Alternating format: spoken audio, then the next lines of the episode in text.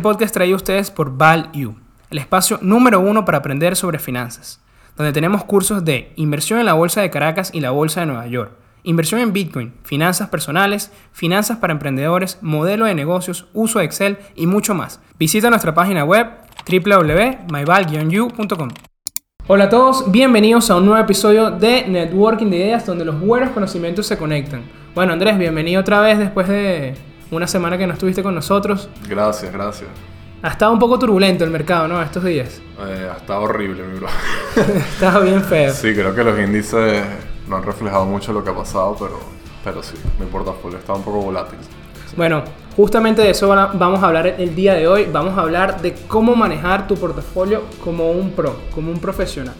Así que bueno, les traemos una serie de consejos, una serie de hábitos y unas estrategias que sin duda cualquiera puede utilizar independientemente de tu nivel, principiante, intermedio o avanzado. Así que bueno, antes de arrancar con el episodio del día de hoy, les recordamos que tenemos en honor a nuestra octava temporada un cupón de descuento para cualquiera de nuestros cursos en línea a tu ritmo con NDI 20. Con este cupón tiene un descuento de hasta el 20% en los precios de todos nuestros cursos. Así que bueno, aprovechen y ahí van a conocer mucho más sobre el mercado, ¿no, Andrés? Así es. Y además, como saben, estamos rifando un curso, es decir, totalmente gratuito, para los que comenten en nuestra pregunta de la semana. La pregunta de esta semana es, ¿en qué mercados debemos invertir además de Estados Unidos? Ya que suele ser como el favorito y el que normalmente se habla, ¿no? Así que bueno, díganos qué, qué otros mercados están estudiando de acciones que no sean los Estados Unidos. Así que bueno, arrancamos. Antes de, de empezar con el tema, yo creo que es importante que digamos rápidamente, Andrés, que si vas a invertir, es decir, ¿cómo tú sabes que estás listo para invertir? Así como cuando vas a manejar el carro, ya va, cuando vas a empezar a manejar tú solo, tienes que tener una serie de, bueno, tienes que tener tu permiso, etcétera, pero revisas una cierta, unos ciertos indicadores, es decir, tengo gasolina, eh, los cauchos están bien, como para decir, go. Claro. Así que bueno, vamos a hablar de eso primero antes de entrar con los detalles del manejo del portafolio. Lo que nosotros consideramos como una base para poder invertir es, y esto es muy personal, ¿no? Obviamente, esto puede tener ciertas variaciones, pero es importante que tus gastos obligatorios sean recomendablemente menor al 50 o al 60% de tus ingresos. Cuando hablo de gastos obligatorios, ahí está el Big Three, ¿no? Y no estoy hablando de LeBron, Wade y, y Bosch, ¿no? Sino estoy hablando de casa, estoy hablando de alimentos y estoy hablando de transporte. Porque muchas veces sacamos nuestros gastos al mes pero, eh, y más si estás empezando, mucho es opcional, es decir, mucho es un, no vamos a llamarlo capricho, pero mucho es algo que pudiera, pudiera ser variable, ¿no? Pero estos tres es imposible, ¿no? Hay que, hay que pagar por Sí. comida, hay que pagar por transporte, por mucho home office que tengas y, Siempre. y hay que pagar también eh, por tu casa, ¿no? Por, don- por donde vivas, aunque bueno, hay veces que eh, este, este costo también es compartido, pero igual, sin duda, pesa en cualquier familia. Entonces, bueno, es recomendable que sea menor al 50-60% de todos tus ingresos, no solo tu salario. Recuerden que siempre recomendamos tener más de una fuente de ingresos para que te dé, eh, de cierta manera, eh, manejo. ¿sí? Porque si tus ingresos bajan, tienen que bajar en un 50% para que tú estés por debajo de tus gastos. ¿no? Es esto es un corte importantísimo. Otra cosa también es que tus ahorros sean mayores al 10 al 20% del total de tus ingresos. Es decir, lo que queda al final de todo lo que tú ganas. Es decir, si yo gano mil dólares al mes ahorrados, es decir, ese dinero que, que, que estás guardando, sea al menos 100 dólares. Por ejemplo, 100 o 200 dólares. Ese va a ser tu, tu colchón, ¿no? Y que va a ir au- aumentando. Y también importante definir por qué quiero invertir. Y es algo que no se habla mucho, ¿no? Se dice, bueno, tus gastos, eh, tus ahorros, ajá, pero ¿por qué quieres invertir? ¿Quieres comprar algo en específico que ahorita no puedes? ¿Quieres tener fondos para cuando te vayas a retirar y vivir de unos dividendos? ¿O simplemente estás pensando que, bueno, ya tus hijos están pequeños y si empiezas a invertir ahora, al momento de que ellos ya entren a la universidad, podrías costearle eh, la educación o simplemente dejarle un portafolio, ¿no? Es importante porque en función de nuestro objetivo y de qué queremos invertir, va a definirse todo lo que vamos a hacer con, en la bolsa, ¿no? Súper importante eso porque esa parte yo siempre la en, la- en las partes de, de finanzas personales cuando explicamos eso, yo siempre les digo que en vez de pensar en un número, pienses en qué quieres para que después llegues al número que quieres, ¿no? O sea, es como que, ah, ok, fácil. yo quiero retirarme a los 35, que ahorita vamos a hablar del plazo o del intervalo de ese horizonte de inversión. eh, siempre piensas en eso, en qué quieres, ¿no? Y después sacas los números, como un presupuesto más o menos. Correcto. Y no al revés, ¿no? Pues como, ah, ¿quieres 10 millones? ¿Y qué haces con 10 millones? No, bueno, en verdad quiero una casa en la playa. Bueno, yo, para eso necesitas 10 millones. ¿sabes? Tal cual. Necesitas primero el objetivo y luego llegas al número. Y eh, que es más fácil porque después, inclusive con el tiempo, este número va a ir variando. Claro. Porque uno decía un millón de dólares antes, puedo hacer X cantidad de cosas, pero bueno, ahorita como está la inflación Sí. y, y- y de repente si te vas a retirar en 30 años, va, va a ser suficiente para ese retiro que tú quieres. Hay que, hay que verlo. El otro, día, el otro día vi un tweet que a mí no me pasa, no sé si a ti te pasa, pero que decía eh, un tipo que, que en Estados Unidos. Ahora todos son millonarios, ¿no? Porque obviamente gracias a la inflación, la gente que tenía tal vez dos, tres casas, ahora eso vale más de un millón de dólares seguro. Pues. Claro. Pero bueno, obviamente está exagerando, ¿no? Sí, totalmente. Sin duda. Y por último, es definir el horizonte de inversión. Obviamente el objetivo te va a ir diciendo un poco acerca de esto, pero es importante eh, conocer, bueno, en, en qué momento vas a necesitar tú el dinero. ¿Es en 5 años, es en 10 años? ¿O ese dinero que estás colocando ahorita no tienes ningún problema y no lo vas a necesitar en 20 años? Porque bueno, Estamos hablando de que tus gastos obligatorios son menos del 50% de tus ingresos, así que bueno, cualquier tipo de emergencia no va a afectar a tu portafolio, pero de repente en 5 años pasa este evento importante. Mi hijo entra en la universidad o me quiero ir hacia otro país y bueno, necesito un- un- una inversión inicial para reubicarme. Entonces bueno, es importante conocer esos plazos, ¿no? De que cuál es mi horizonte de inversión. 100%. Y, y creo que, que eso es algo que también la gente no entiende. La gente a veces me dice, bueno, y, y ahorita más adelante vamos a hablar de la parte de inversión.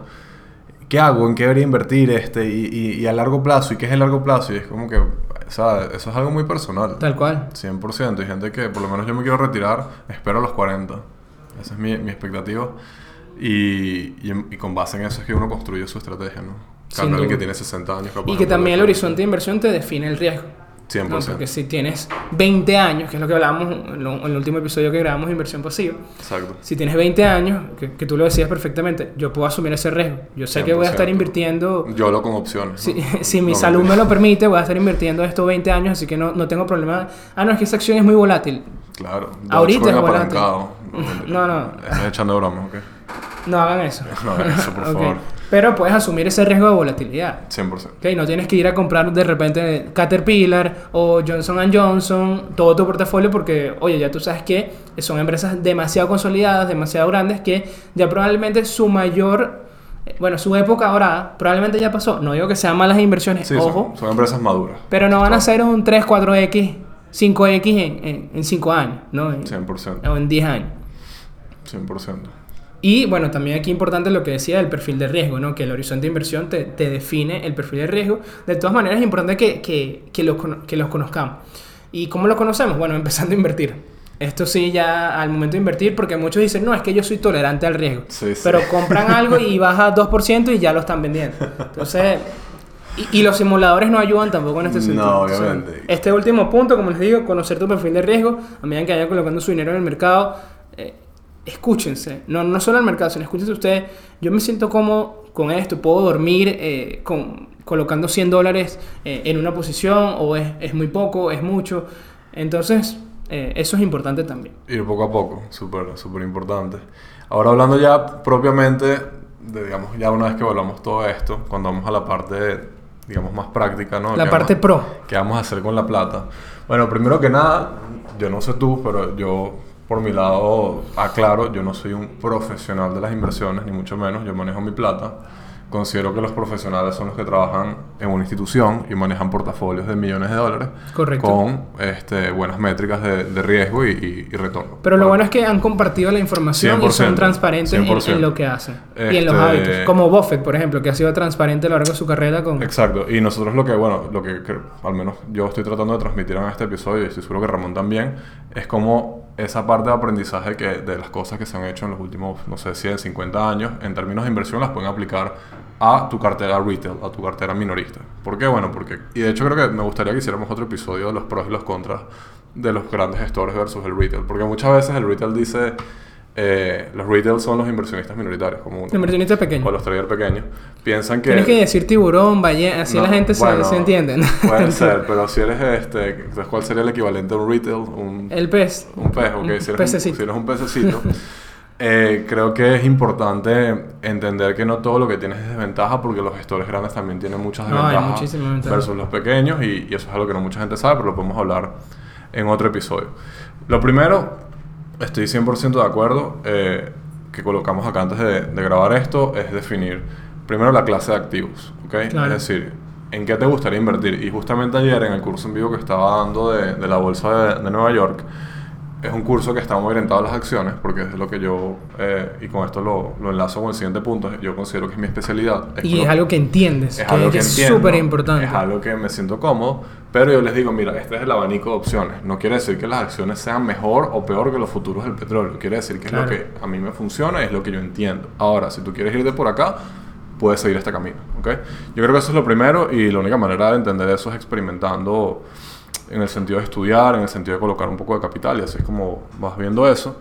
Y aunado a eso viene tu filosofía de inversión, ¿ok? Que esto hay muchísima literatura, es algo que hemos hablado acá. Ah, Porque hay miles de tipos de acciones. O sea, no es que solo acciones, sino hay... Porque además, exacto, dentro del tipo de asset, del tipo de activo en el cual estás invirtiendo, e inclusive del mercado geográfico en el cual estás invirtiendo, vas a tener diferentes filosofías o estrategias de inversión. Que al mismo tiempo es lo, es lo que digo, tienes que ir con la que te sientas más cómoda para ti, no necesariamente la que sea mejor o peor. Eh, entonces yo creo que esas son las cosas que tú tienes que ir alineando. Y al inicio, por eso digo, vayan poco a poco, porque no es como que, ah, Warren Buffett, este, concentración de todo, y entonces vas y pierdes un montón de plata, porque eso es lo que me pasó a mí. Eh, A mí también, al inicio. no necesariamente tiene que, que ser de esa manera. O sea, empiecen poco a poco y vayan viendo qué es lo que... Con qué se contigo. sienten, con qué se que sienten cómodos. Exactamente. Y también con lo que te sientas como identificado, ¿no? Yo, yo como, Claro. como nosotros aquí en Value trabajamos con, con mucha tecnología, eh, yo entiendo lo que hemos dicho ya, entiendo mucho mejor las, las cosas tecnológicas y me siento mucho más identificado con una tabaquera, por ejemplo, que hace cigarros, que a mí no me gusta el cigarro, entonces... Claro, pero has comprado. Pero he comprado. sí. tiene tiene buen, un buen flujo de caja esos dividendos. Ok. ok. Este, Ojo, eso es importante. Eh, a pesar de que hay una filosofía, eh, vamos a ver, y eso lo vamos a tocar en otros puntos, tú puedes tener diferentes, por eso hablamos de cartera, tú puedes tener Claro. diferentes... Es importante que tengas una especialidad, y, y estoy seguro que en este caso, para que los escuchas le quede claro y no se confunda, no, bueno, Andrés dice esto, pero entonces sí compra la tabaquera, es que el 80% de tu capital está en no, tecnología vale, o... Sí, no, alt, alt es como el 3%. Exacto, es 5%. algo bajo, pero también le agrega diversificación al portafolio. Sí, le da un poco de estabilidad. Bueno, aunque el otro día se tiró 10% para abajo, pero, pero sí le da cierta estabilidad y, y por ahí crear una pequeña cartera de dividendos, que también creo que es algo que hablamos en un episodio pasado con, Sí. con capturando dividendos. Eh, bueno, lo segundo, definir tu proceso de inversión. Creo que esto es súper importante. Lo que hemos hablado en trading también. Si no tienes un proceso, eh, una serie de pasos que te lleven a un objetivo eh, que puedas hacer recurrentemente de, de buena manera. El proceso es lo más importante, Andrés, y disculpa aquí que te tenga que, que interrumpir tanto, pero es que no sé si has visto que, y aquí disculpen por el cierto ataque que voy a hacer, pero que hay personas que se atribuyen estar en cierto activo antes. Sí, como que bueno, yo estoy en Bitcoin desde 2012 o yo estoy en, en Coca-Cola desde 1910, por, por decir un ejemplo, y es como, eso no tiene ningún tipo de valor, desde mi punto de vista eh, eh, tu valor es el proceso. Es decir, ah, tú, tú compras, entonces compraste Bitcoin y ya, o sea, entonces, ¿qué, qué haces hablando de mercado? Ya, ya terminaste, ¿no? Tú tienes que hablar de tu proceso. Es decir, ah, ok, enco- estuviste en Bitcoin en tal tiempo, en Coca-Cola en tal tiempo, pero ¿cuál es el proceso que tú sigues para encontrar el siguiente? Porque el mercado continúa moviéndose. En eso estoy de acuerdo. Creo que, o sea, creo que eso nada más me dice que hiciste plata. Es lo único que me dice, pero no me dice que puedes hacer plata recurrentemente. Exactamente. Que ese es el, el problema, ¿no? Eh, y, y pasa mundo en el mundo del venture capital, que, que lo hablamos recientemente con, con nuestra invitada, Con, con María Fernanda. recuérdame su nombre, con María Fernanda, eh, que trabaja en LVP. Eh, todo el mundo del venture capital es lo mismo, o sea, puedes tener 30 inversiones, pero si pegaste una, al final lo que importa es el retorno del portafolio y qué tanto puedes replicar eso. ¿no? Tal Como cual. que, ah, yo invertí en Uber en el 2010, ajá, ¿y, y cuál es el retorno del portafolio? ¿Y qué más invertiste? Ah, no, invertí en otras mil que no llegaron a nada. Tal cual. Ah, ok, entonces, o sea... Si hubieses comprado la lotería también en 2010, Exacto. podrás ponerlo... Exacto, y bueno, y creo que la inversión es lo mismo, ¿no? Entonces por ahí tenemos primero eh, el tema del screener, o sea, tener ese, ese escáner. Fíjate Eh, que los grandes inversores no son reconocidos por una compañía en específico. No, no. eh, Fíjate de Ray Dalio, Buffett. Sí decimos como que, bueno, sí, esta fue. Más. esta fue tremenda inversión. Claro. Pero cuando, lo primero que te viene a la mente es el proceso, el 100%. estilo, no, no, no una compañía en Claro, específico. Porque tienen más de 10 años o 20 años en el caso de Buffett. Bueno, creo que ya va más de 50 Sí. teniendo éxito con este proceso. Bueno, tener su screener, eh, tengan su screener y, y su escáner, ¿no? Más o menos qué es lo que están buscando en el mercado. Eso es lo primero. Eh, algo que hablamos en el, creo que fue en la primera o segunda temporada, eh, el tema del checklist del Súper inversionista. importante. Creo que va aunado. Escuchen a- ese episodio, están todos los detalles de, bueno, qué, qué vemos Andrés y yo al momento de invertir y... Sí, súper recomendado, sí me gustó. Porque además hablamos de Ackman, de, de Bill Ackman, que me gusta mucho su estilo de inversión. Eso es lo segundo, su checklist, ¿no? Yo, yo no te puedo decir que tengo un checklist súper rígido, pero sí sé lo que estoy buscando en cada empresa, ¿no? Y sí Buenísimo. sé cuáles son las cosas que no estoy buscando, y yo sé que tú también. Eh, y, y bueno, y lo último es la revisión de la tesis de inversión. ¿Qué, qué tan frecuente estás chequeando que esa plata que colocaste vaya bien, ¿no? Que está abonado a tu horizonte de inversión, me parece, ¿no? O sea, invirtiendo... Yo recomiendo cada tres meses echarle un ojo a ver que, que no haya pasado nada malo. A menos que estés invirtiendo en empresas muy, muy tempranas que, bueno, cada mes es, es importante. Pero sí, yo creo que cada tres meses que coincide con la entrega de los resultados es importante que, que, Que le chequees, que sí. tu tesis. es decir, Que todo sí. esté en orden, si sigue sal- saliendo todo como tú pensabas. Claro, por ejemplo, aquí un ejemplo rápido que estamos hablando de Airbnb hace poco, a Andrés, que hablamos en privado hace poco sobre esa, esa empresa que nos gustaba muchísimo. Bueno, a mí, no sé si ti te gusta. Sí. Y estaba pasando un game changer, es decir, el el contexto donde estaba lo está beneficiando. La tecnología que tiene lo está beneficiando todo lo que pasó con el COVID, eh, todo este tema de trabajar desde casa. Y eh, es importante, si esa va a ser la tesis, es decir, ah, bueno, Airbnb va a ser una buena oportunidad de inversión porque ahora la gente va a viajar todos los días y no solamente va a viajar los fines de semana. Es entonces importante que tú cada tres meses valides esa tesis de inversión Claro. porque ellos te ponen crecimiento por día. Ah, mira, eh, hace poco en los últimos resultados dijeron que el lunes y el martes eran los días con mayor crecimiento que ellos habían visto en toda la historia de, de- su plataforma. Entonces, bueno, ahí esa tesis de inversión tiene validez. Entonces hay que seguir, en los próximos meses hay que seguir viéndolo. Mira, la gente está viajando fines de semana nada más o está viajando los otros días. Eso está brutal. Y, y para cerrar este punto y, y que nos comentes el otro punto, eh, yo lo puedo decir eh, en relación a, por ejemplo, a Palantir, que es una empresa que tengo en cartera, que por cierto está muy golpeada ahorita, pero eh, no, no se trata solamente de chequear, como dices tú, la parte financiera, sino chequear tal vez esos KPIs que para ti son interesantes, que le dan fuerza a esa tesis de inversión. Exacto. Por ejemplo, Palantir, una de las cosas que ellos se echan flores y por lo cual yo creo que puede ser un buen negocio es por el stickiness del modelo de negocio que ellos tienen, que ellos venden software, ¿ok? Básicamente es un SaaS de inteligencia artificial y ellos dicen, mira, una vez que a mí me compran, ¿ok? Yo puedo tener ese cliente por mucho tiempo y no solamente eso, sino que yo puedo incrementar cuánto ingreso le estoy sacando yo a ese cliente en el largo plazo. Y eso obviamente es muy atractivo para el modelo de negocio. Entonces ellos tienen KPIs que son específicamente de esa métrica. Mira, El churn, ¿no? Mm, eh, sí, no solamente el churn, sino eh, cuál es tu... No recuerdo ahorita, pero cuál es tu ticket promedio, pues, por, Ok. por cliente. Ah, el, Pero- el ARPU. eh, El sí, no es. ARPU, no es ARPU, pero, porque eso es per user, pero, pero más Ah, o menos claro. es, la misma, es la misma métrica. Que es que, mira, yo de mis top 20 compañías, Ah, ellas, el promedio era, por decirte, 6 millones al año. Y ahorita les estoy sacando 8 millones al año. Entonces, bueno, eso te habla mucho de la que la tesis que tú tienes te está yendo bien. Fuera al revés, entonces eso, eso es una super Una red alerta, flag. alerta roja, claro. Está buenísimo ese tema de los indicadores, como el caso también de Zoom que hace el de número de clientes con más de 100 mil eh, dólares de... Súper importante también. Porque eso, te, porque eso te habla que el producto es bueno. Exactamente. Súper importante. Ok, y bueno, vamos con el punto número 3, que dice agregar indicadores de riesgo.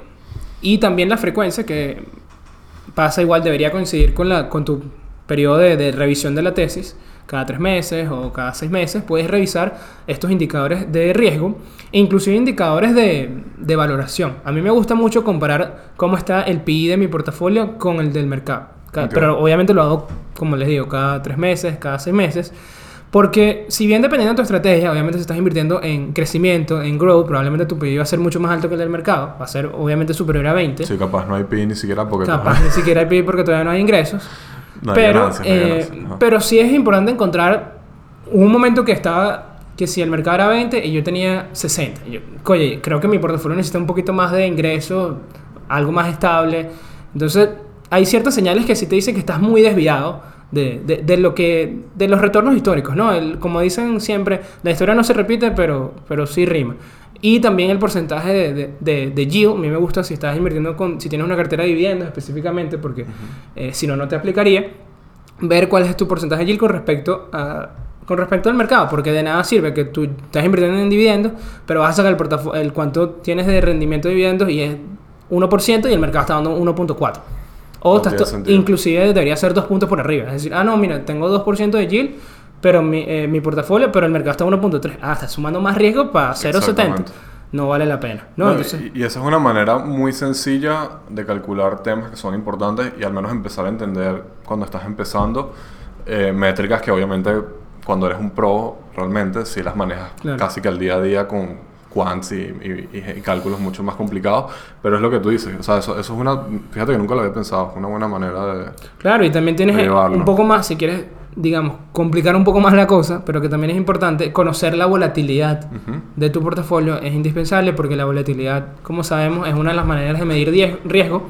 Hay personas que están de acuerdo, otras que no, pero, eh, pero sin duda eh, es una, es una buena referencia. Totalmente. ¿Ok? Yo, yo, yo ahí te diría que a mí me parece que el, más, que la, más que la volatilidad si estás invirtiendo es medirla por la parte de lo que se llama el drawdown. ¿ok? El drawdown es qué tanto, eh, cuál es el- la máxima, disculpa, cuál es la máxima caída que ha tenido tu portafolio en relación al máximo. Es decir, Claro. si tu portafolio llegó a 2000 y cayó a 1000, por ejemplo, entonces tu máximo drawdown en ese caso es 50%, que bastante.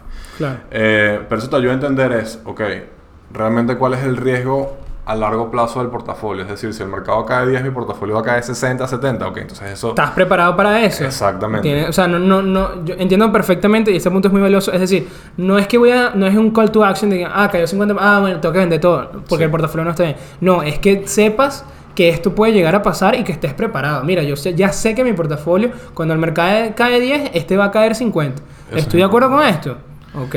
Sí, no, no y, y obviamente lo que uno busca es la, el la mayor cantidad de retorno con la menor cantidad de volatilidad. Claro. Es decir, la mayor cantidad de retorno con que el portafolio caiga lo menos posible. Porque todos dicen, bueno, pero sí, la acción puede caer 30% y tú te tienes que aguantar. Está bien, papá, pero, ¿sabes? Tienes 100 mil y le cae 50 mil dólares el portafolio. Está bien, puede ser que se recupere, pero eso no es bueno. Pues la idea es que caiga lo menos te- posible. Claro, y además que lo, lo que decimos siempre, que, que te jueguen en contra, porque ahora necesitas 100% de retorno para volver a tu posición inicial.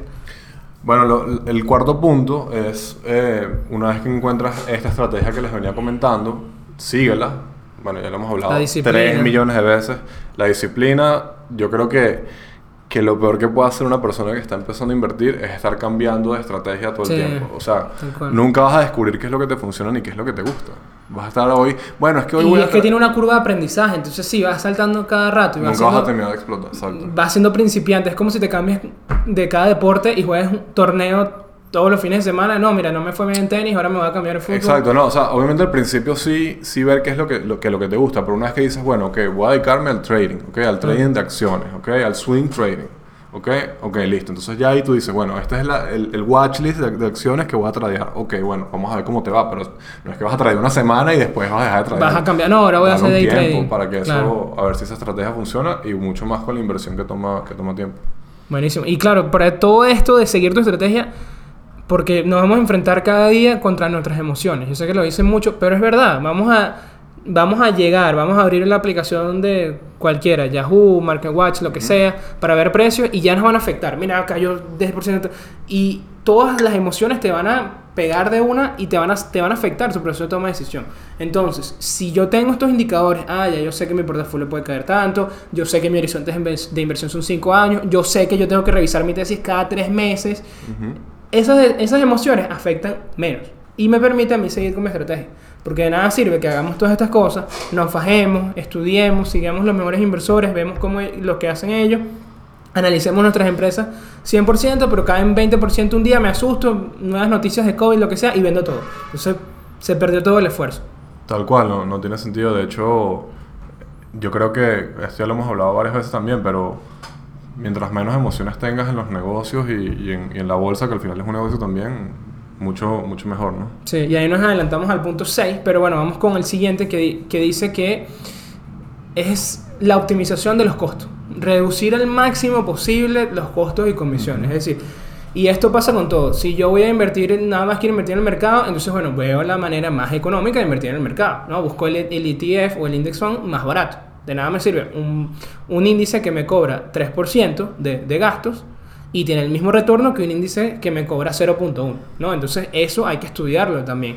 Y eh, también disminuir al máximo el volumen de operaciones, es decir, si no estás haciendo trading, no tiene sentido tener muchas operaciones si estás invirtiendo a largo plazo, porque cada una vienen asociadas a un costo, a menos que, bueno, estés usando Robinhood, que, que, que, es gratuito, pero normalmente siempre está asociado a, a un costo, ¿no? No, y, y, también la parte, fíjate que hay otra, otra arista que, que no mencionaste, que es que ok, tal vez no tienes comisiones en Robinhood o lo que sea, que el broker que tengas, pero tienes una cuenta en Panamá. Entonces, cada vez que mandas la plata de Panamá para Estados Unidos para fondear la cuenta, te cobran 30 dólares o lo que sea de comisiones. O tienes que pagar impuestos, porque si tienes un, un, un, broker gratuito, normalmente es que, que estás en, en, en, Estados Unidos o eres residente También. y tienes que pagar impuestos. Y recuerda que si vendes una posición en menos de un año, el impuesto es mucho más eh, alto que el de Long Term Capital Gains, que son posiciones y más. Y cuando estás empezando, como ya dijimos, como vas a empezar poco a poco, vas a empezar con poco dinero, entonces esas comisiones normalmente como son fijas afectan. afectan más. Es decir minimiza lo máximo posible. Sí de hecho yo me cambié yo lo, eso lo hemos hablado. Yo tenía Schwab años an, atrás antes de que sacaran la, la parte de que gratis. No, no pero igual igual no, no, solo afecta a residentes ah, bueno, así que tranquilo. Sí. pero creo que ahorita las bajaron a 2,5 algo así pero cuando yo estaba eran 4.95 el trade 4.95 la entrada y 4.95 la salida entonces había que ganar bueno, yo terminé pagando un año como 1.500 dólares en comisiones. Imagínate. Entonces yo dije, yo, yo no puedo seguir esto. Me cambié a Interactive. No nos están pagando Interactive, pero, pero sí. Pero bueno, eso es importante. Super. Minimicen los costos. Y por último tenemos las recomendaciones. ¿Qué tienes por ahí? No, teníamos el último punto que nos adelantamos. Ah, bueno, pero tú te adelantaste. Nos adelantamos el tema de las emociones, que es súper importante, como les decía, yo creo que es lo más importante. ¿Y cómo combatimos las emociones? Conocimiento entendimiento. Es decir, cuando tú vas a invertir a largo plazo, a largo plazo perdón, necesitas primero, es decir, siempre decimos paciencia, tienes que aguantar, pero eso viene de entender. La convicción viene cuando tú entiendes algo, cuando entiendes por qué bajó el precio, cuando entiendes que es una buena oportunidad. Entonces el proceso es así. Para tener paciencia y para tener resultados que te cambien la vida, porque probablemente es lo que estás haciendo al momento de invertir, como le llaman en inglés game changing, eh, life changing eh, returns, vas a necesitar aguantar normalmente por un periodo de tiempo largo, vas a necesitar paciencia, pero para la paciencia necesitas convicción y para la convicción necesitas knowledge, necesitas conocimiento, necesitas entender. ¿Quieres que te sea brutalmente honesto en cómo, en mi opinión, puedes tener un excelente control de las emociones, no solamente en la bolsa, sino en todo lo que haces? A ver, dime tu secreto. Bueno, es mi secreto, pues. es algo bastante conocido en finanzas, pero okay.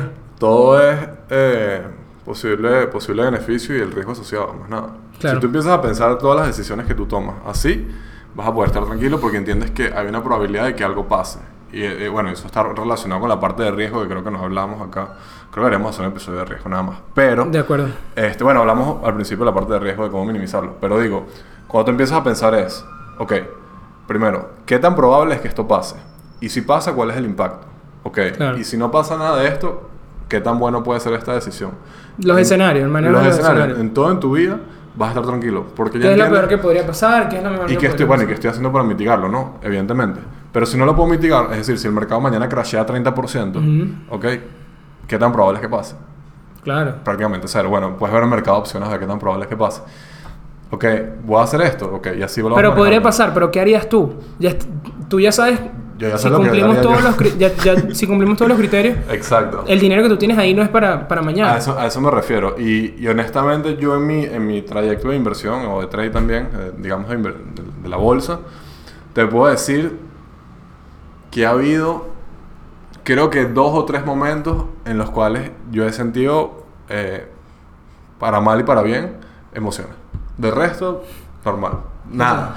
Una vez fue este año que tenía un poco de opciones abiertas, corto, y, y la volatilidad subió bastante y perdí, perdí una plática ahí. Perdí como, bueno, una plática como 1%, 1 del portafolio. porque Bueno, fue- yo manejo, pues. Claro, yo manejo eh, muy controlada mi cosa. Eh, seguramente dirán, bueno, pero 1% no Sí. es nada. Bueno, está bien, pero Lo- lo- los cripto trading te van a decir qué es eso. Está bien, pero yo no manejo mi plata así y, y manejo una plata que, que, que de eso vivo, pues entonces obviamente 1% es más o menos, ¿no? Duele, duele. Este sí duele. Eh, otra vez fue otro día que gané el mismo día como 3% del portafolio en un trade, que, que Wow. también fue bastante. Fue, fue una, una suerte. Y, y otro momento fue una inversión que hice que, que tenía peso en el portafolio y la llevé a pérdida. Esas fueron las tres veces. De resto, nada, yo dejo que eso trabaje. Como tú, bueno, lo hemos hablado. Trade salió bien, salió mal, bueno, Sí, en hay que. Yo creo que es un ejemplo buenísimo y que lo más importante son esos momentos extremos, no, esos momentos Exacto. de euforia y esos momentos Exacto. de miedo que es los que hay que controlar, porque normalmente en, la- en el intermedio, en el equilibrio, probablemente no tengas que hacer nada y es fácil no hacer nada. Exacto. En los momentos de miedo, yo siempre he escuchado este ejemplo en las finanzas que te dicen, si un día viene alguien y te toca, aquí estamos en la oficina y te dice, mira Andrés, te quiero comprar esta oficina por 200 dólares, ¿tú qué le das a esa persona? ¿Por 200? No, Sí. por 200. Por no. 200 no. Y viene después otra persona, no, pero es que eso es lo que cuesta ahorita. ¿Qué vas a hacer? ¿Se las vas a vender? ¿Se las vas a regalar? No, por 200 no. Por 200 no. 200 mil sí. Exactamente. Pero en el mercado sí vamos a encontrar esos escenarios. Va a llegar un momento, tema COVID o situaciones de, bueno, de, de crash, de miedo, donde nuestras acciones van a llegar a un precio que probablemente nos dé risa. Sí, bueno, obviamente vamos a estar preocupados, no, mi inversión, mi dinero, obviamente. Nos da risa si tenemos cash. Claro, pero va- van a estar a un precio que, tú, que está Yo muy, sé. muy desligado, lo que me Siempre refiero, pasa. De, de su valor intrínseco. Y tú dices, yo de verdad voy a vender esto a este precio. No, ¿verdad? Es el mismo ejemplo. Eh. Si no vendí en mi oficina, ¿por qué voy a vender esto? Porque tengo alguien que me está diciendo, mira, te lo este precio, te lo este precio, te lo compro a este precio. Te- Esta es la presión de la, de la pantalla diciéndote. Entonces, recuerda ese ejemplo siempre y eh, los que nos están escuchando y no se dejen llevar por el miedo. Pongan esos escenarios. Sí. Mira, si me comp- quisieran comprar mi casa hoy por 100 dólares, la vendería. No, entonces, ¿por qué voy a vender mis acciones si el valor intrínseco no está reflejando ese precio? Y si obviamente hiciste tu tarea bien y todas las cosas que ya hablamos están yendo bien.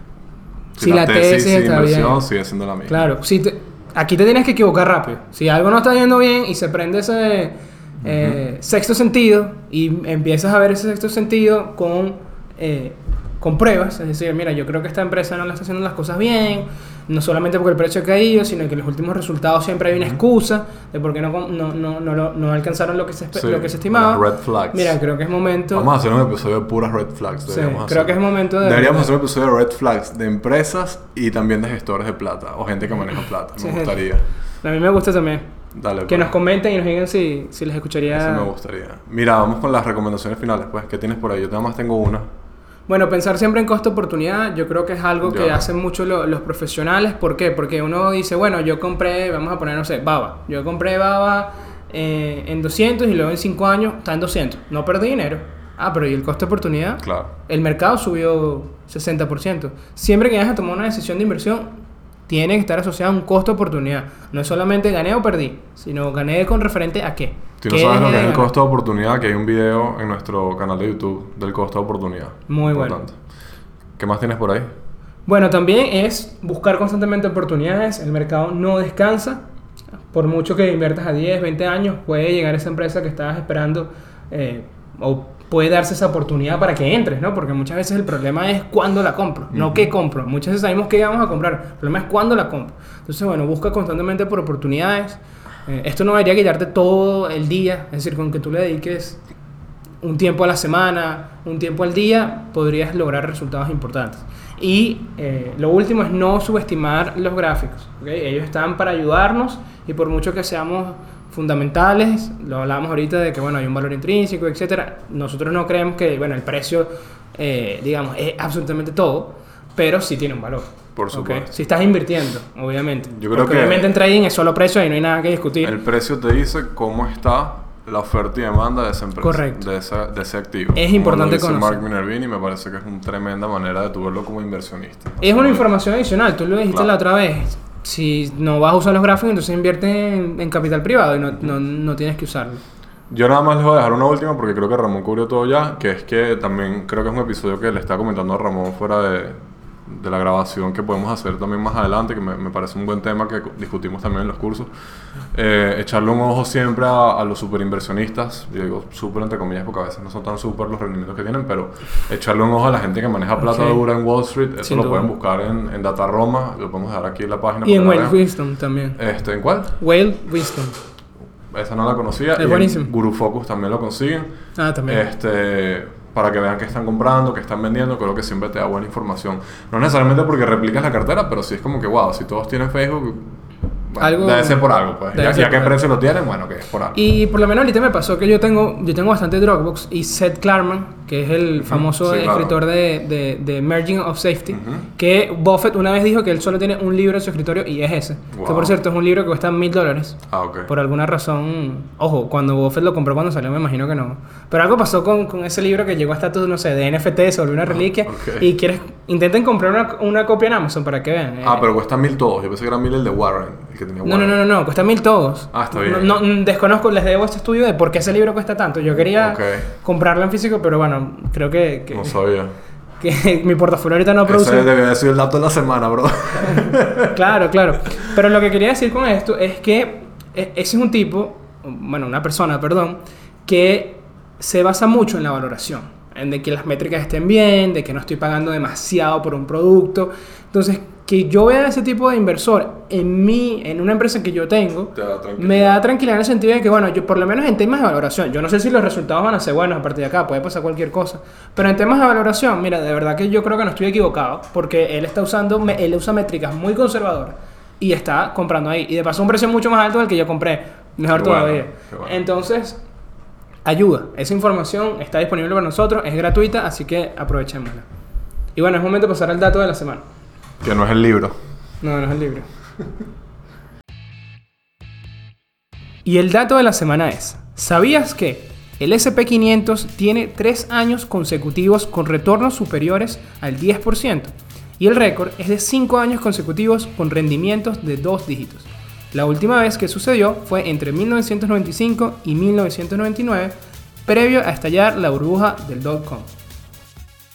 Bueno, y eso ha sido todo por el episodio del día de hoy, Andrés. No sé si tienes algún consejo adicional para manejar tu portafolio como un pro, para todos nuestros escuchas. Que empiecen poco a poco, porque lo más probable es que pierdan dinero al inicio. Sin duda, pasa mucho como el ejercicio, ¿no? No hay que desilusionarse cuando no vemos resultados de inmediato. Toma tiempo, probablemente, como les digo, no, van- no vayan a haber resultados importantes, pero no se desilusionen. Continúen, disciplina ante todo. Y bueno, si están viendo desde YouTube, no olviden darle like a este video, suscríbanse a nuestro canal, nos ayuda muchísimo. También síganos en nuestras redes sociales, arroba networking de ideas en Instagram, ahí pueden estar pendientes de, de todos los episodios que vienen en el lineup y todas las sorpresas, vienen varias sorpresas por ahí, ya que estamos cerca del final de temporada. También estamos activos en Twitter, ¿verdad Andrés? Sí, mi Twitter e Instagram, arroba Ardens Urquiola. El mío es Ramox, arroba XS. Ramón sin la N, XS al final. Y ahí pueden consultarnos, hacernos preguntas, también darnos ideas de episodios que, o temas que quisieran que conversemos en, en este, en este espacio. Así que bueno, los recibimos con mucho ánimo ahí en estas redes sociales, los esperamos. Los queremos escuchar también. Y bueno, no olviden, este, en honor a esta octava temporada, tienen descuento de hasta 20% en nuestros cursos con el código NDI20 y comenten en la pregunta de la semana donde podrán participar por un curso completamente gratuito. Simplemente tienen que comentar cuál es el mercado, además de los Estados Unidos, que les genera interés, que ven como una oportunidad de inversión. Así que bueno, India. no, de- no, no dejes ayudas acá, ¿ok Andrés? Así que bueno, comenten, los queremos escuchar y nos escuchamos la próxima semana, Networking de ideas. donde los buenos conocimientos se conectan.